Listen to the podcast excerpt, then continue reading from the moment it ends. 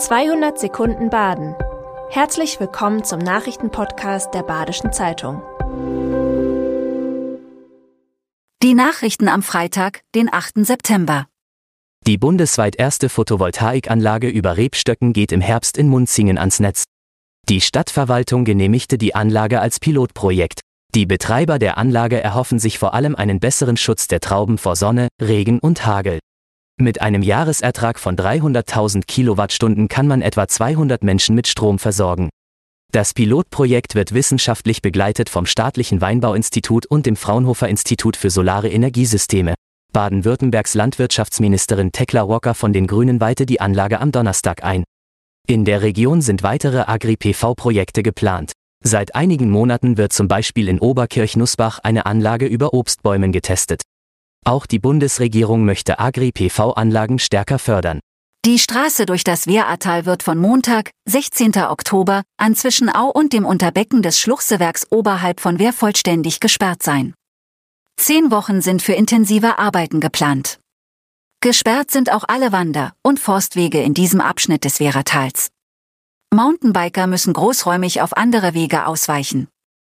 Der Straßenverkehr wird über die Kreisstraße nach Gersbach und die Landesstraße nach Herreschried geführt. Vor Weihnachten soll die Landesstraße 148 möglichst wieder geöffnet werden. Ein früher Wintereinbruch könnte die Arbeiten allerdings verzögern. Der Starkregen hat vor zwei Wochen Teile der Eishalle im Westen der Stadt geflutet. Zu sehen ist davon nichts mehr, doch die Baustellen bleiben. Marode Toiletten und Stellen in der Halle sorgen für ein schlechtes Image.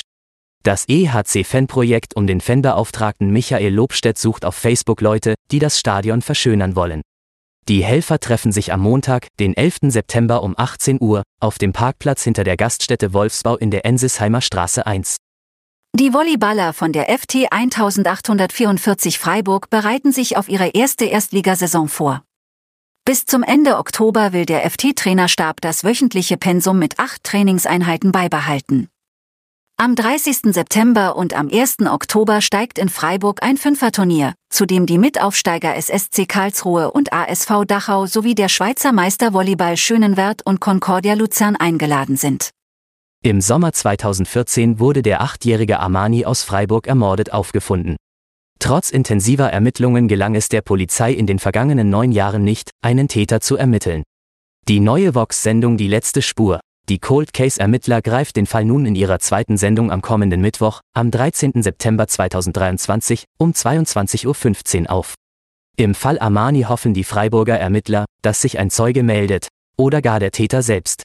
In der Sendung gibt es einen weiteren Fall aus Südbaden. Der Mord an Heidrun Pursche aus Bad Krotzingen. Der Fall konnte 2018, 15 Jahre nach der Tat, dank eines konkreten Hinweises aus dem Umfeld des Täters und DNA-Beweisen gelöst werden. Das war 200 Sekunden Baden. Immer montags bis freitags ab 6.30 Uhr. Aktuelle Nachrichten rund um die Uhr gibt's auf der Website der Badischen Zeitung badische-zeitung.de.